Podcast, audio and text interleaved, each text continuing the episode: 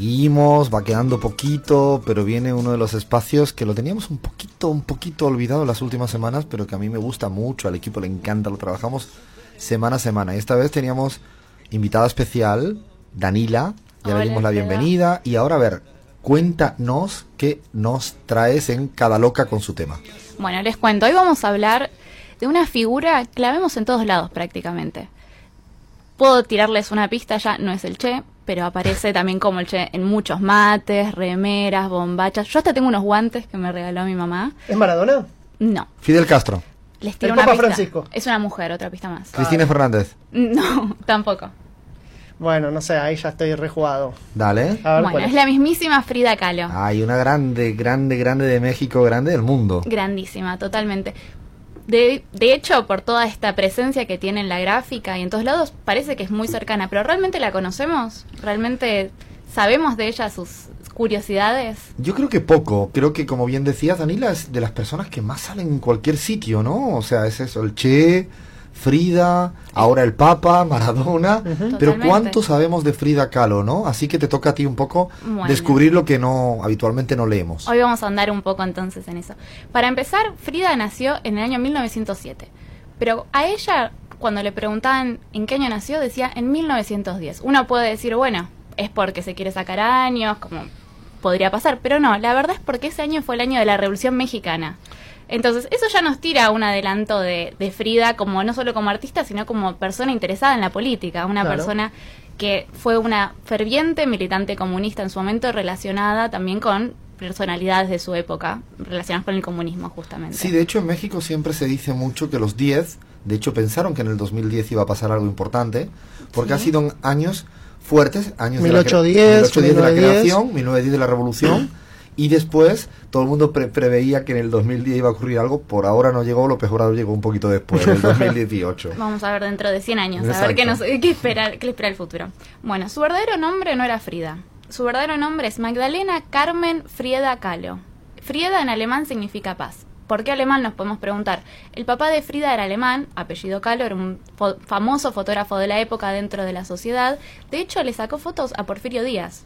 Al- El del porfiriato. Exacto. El dictador previo a la revolución. aclamado mexicana. por algunos mexicanos, odiado por otros. Otra, otra grieta. en- Eh, en- Esta es otra de los personajes históricos que pareciera que son como... se van cambiando el nombre, como las artistas, como los artistas, ¿no? Es curioso, pero Frida Kahlo también se cambió, ¿no? Ni, dijiste Margarit... Magdalena Carmen Magdalena Frieda Carmen Kahlo. Frida Kahlo, o sea, Frieda encima, ni siquiera Frida. Nada, uf, Viene en. Un día esto nos cambiamos el nombre, Lean. ¿Qué te parece? Eh, me gustaría ponerme Lionel Messi, ¿puedo?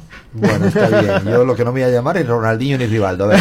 ¿Y Alberto, tal vez? Eh, no, por favor, por favor. Quiero cambiar de personalidad de verdad. A ver, dale, dale. Bueno, la historia de Frida no solo se marcó por la política y el arte, sino por la tragedia, lamentablemente. Frida, de muy chiquita, sufrió de poliomielitis, una enfermedad que ataca al sistema nervioso y que la dejó con problemas sobre todo del crecimiento de sus piernas. Tuvo una pierna, tiene, bueno, en su momento tuvo, a partir de esa enfermedad, una pierna más corta que la otra, por lo cual la llamaban pata de palo. ¿La llamaban pata de palo? Víctima del bullying. Víctima del bullying desde épocas inmemorables. Ah, no sabía eso. Sí, sí, sí. De hecho, bueno, creo que el- lo más trágico que le pasó a su vida fue un accidente eh, cuando era adolescente ya, por culpa de un paraguas. ¿Pueden creerlo? Por culpa de un paraguas. Paraguas. De un paraguas. No puedo creer. Bueno, y yo tengo que confesar, no lo había pensado, ¿eh? Pero eh, cuando preparamos la promoción del programa este hace mucho tiempo, Sí. eh, yo pon- ponía dos cosas que odio. Decime. Una son los paraguas. ¿Por qué de los Que no me paraguas? gustan los paraguas, me- no, nunca salgo con paraguas, detesto los paraguas, las alcachofas y los paraguas, creo que no odio nada más la vida. Yo los pierdo, los paraguas. Lean los no, Ahora sí.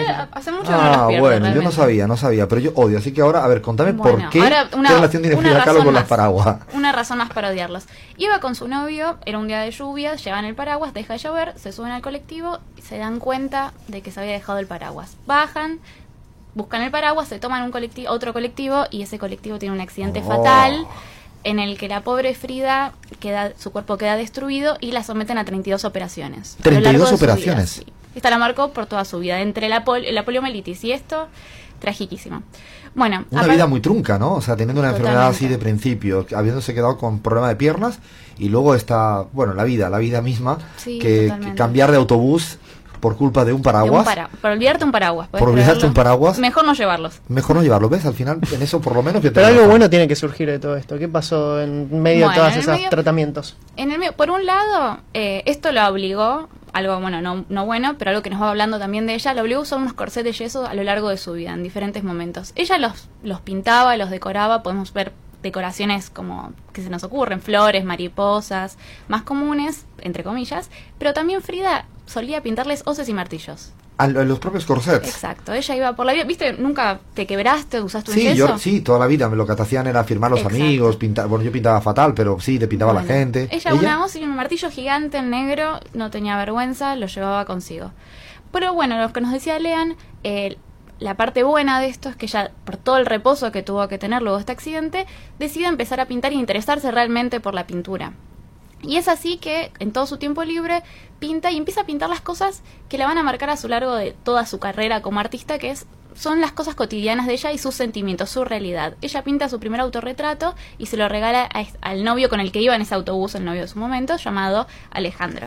Estos auto- este, este pintarse a sí misma lo va a marcar siempre. Va a haber autorretratos de ella como siervo, en cama.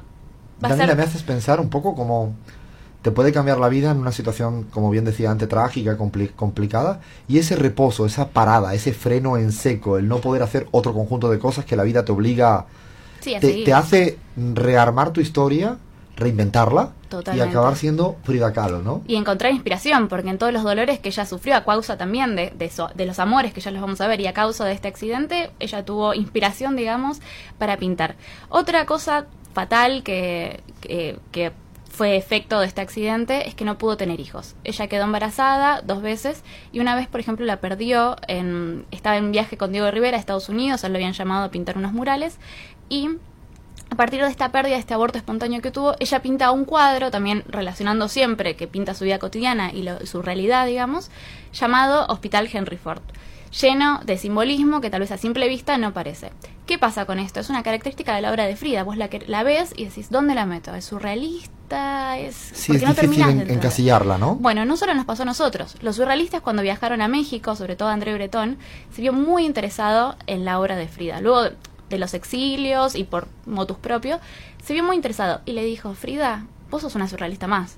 Vos sos parte de esto. Y Frida agradeció, pero se corrió hacia un lado. Ella le dijo, chicos, eh, yo no pinto mi, yo no pinto sueños como hacen ustedes, yo pinto mi realidad. No sean tan eurocentristas, le dijo. Exactamente, no- no, nos interprete con tu marco analítico ni marco epistemológico, sino déjame que yo por lo menos me pueda autoestablecer categorías propias, ¿no? Que serían más simples, como ella misma lo plantea Ella pintó siempre, siempre dijo, yo pinté mi realidad y las cosas que Muy me, interesante eso. que me tocaron. Bueno, otra curiosidad de Frida, eh, a ella le gustan mucho los animales. En su casa, en Coyacán, tenía loros, eh, tenía pájaros, tenía monos, perros. Y eh, esto también, justamente como parte de su realidad, aparecía en sus obras. De hecho, luego de que termine el programa, están aburridos mañana o en estos días fríos, estos fines de semana fríos, pueden pasar por el Malva, donde hay un autorretrato de Frida titulado eh, Autorretrato con Chango y Mono. Hay eh, autorretratos en el Malva. Sí, en el Hay Museo de Arte Latinoamericano de Buenos De Aires. Buenos. Aires. Ah, bueno, le recomendamos, como bien oyentes de decía Buenos Danila, a toda la gente que está en la Argentina, mejor dicho en Buenos Aires, que se vayan a, a ver ese autorretrato de, de Frida Kahlo. No Y lo sabía, de hecho. Y aparece ella justamente con un loro y un mono, relacionado con toda su vida. Otro, otro temita de Frida muy interesante, a ella le encantaba la comida. Pero pasa algo. ¿A vos te gusta cocinar, Alfredo? Me encanta. Bueno, y la ¿vos? comida mexicana, mucho. ¿Y a vos, Leandro? A mí me gusta, a mí me gusta bastante. sí. ¿Cocinar? Sí, sí, sí, me Bueno. gusta con mis- cocinar, me gusta más comer que cocinar. Bueno, a ella pero le bueno. encantaba la comida, le encantaba comer, pero a mí me pasa, me da fiaca cocinar. le encantaba, le encantaba la comida y le encantaba la ceremonia. Tenía muchos manteles, con floreros, con canastas, era toda una fiesta cada vez que se cenaba en la casa de Frida. De hecho, para también los que tienen suerte de ir a México, pueden pasar por la casa museo, en la casa azul. bellísima, bellísima. En Coyoacán es el barrio hermoso. Del DF y que realmente el, el lugar donde se encuentra la, la casa de, de ella, ¿no? Que además está cerca de la casa de Trotsky, ¿no? Totalmente. Exactamente, de eso te quería hablar, porque se habla mucho de la vida amorosa de, de Frida Kahlo. ¿Qué onda con eso? Bueno, eh, la vida amorosa de Frida Kahlo es un abanico. En primer lugar, tenemos eh, su marido, quien la va a acompañar toda su vida. Ella dijo, "Ah, pasaron dos grandes tragedias en mi vida. El accidente del que hablamos del colectivo del Paraguas y el accidente de haber conocido a Diego Rivera. Eh, Diego Rivera la va a acompañar, pero sin embargo su relación fue un tanto truncada y complicada. No, no fue su único hombre, sino que estuvo rodeada de amantes a lo largo de su vida. Ah, sí.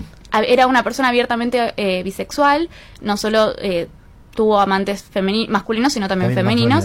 Eh, de hecho, figuras emblemáticas, como por ejemplo Nicholas Murray, que fue un, pin- un perdón, un fotógrafo que la fotografió y que de hecho hoy tenemos tantas fotos de ella gracias a él, y también la cantante Chabela Vargas. Ah, también. Sí, ah, sí. no sabía esa historia de... La yo baja las redes Frida también. Sí. sí. Ah, no Pero tal vez, ¿cuál es el amante que más conocemos de ella? Yo ni idea. Eh, Trotsky, quizás el. Ah, con Trotsky Exactamente. sí, estuvo. exactamente. Yo les comenté, ella era ferviente militante comunista, pero también estaba rodeada de las personalidades de su época. Eh, bueno, con Trotsky, eh, él, él se Se quedó en la casa, se exilió de la Unión Soviética y cuando recién llegó a México se hospedó en la casa de Frida y de Diego. Ahí entabló una relación muy cercana que, bueno, la, la va a marcar en todo su exilio. Eh, es muy interesante si pensamos, ustedes que hablaron de Netflix, hace unos programas, hace varios programas, eh, cómo la retratan a Frida en la serie de Netflix. Ah, Ella la de Trotsky, ¿no? claro, ah, qué mala es esa serie, por favor. la tuviste que dejar. ¿no, Alfredo? No, no, no, a mitad de camino, un poquito antes de mitad de camino la tuve que dejar porque era insoportable. Estaba Pero no muy- llegaste a la parte de Frida. No, no, no, no. bueno, esa es la antes. peor parte. Nosotros que venimos hablando de una persona que le gusta la comida, que fue militante, pintora, ella parecía como una femme fatal. Ella era simplemente una mujer, una latina que seducía a hombres Claro. y que sedució, a- que sedujo a Trotsky y que también sedujo al asesino de Trotsky. A Mercader. a Ramón A Mercader, ¿no? exactamente. Increíble. La verdad que cuando se estigmatiza así desde un machismo recalcitrante me pone más que nervioso, nos pone nerviosos a todas y todos en la Y encima como latina, sobre- es Sí. como, bueno, la mujer latina es eso. Nada Son todos para- iguales. Sí, la mirada rusa que nos tocó.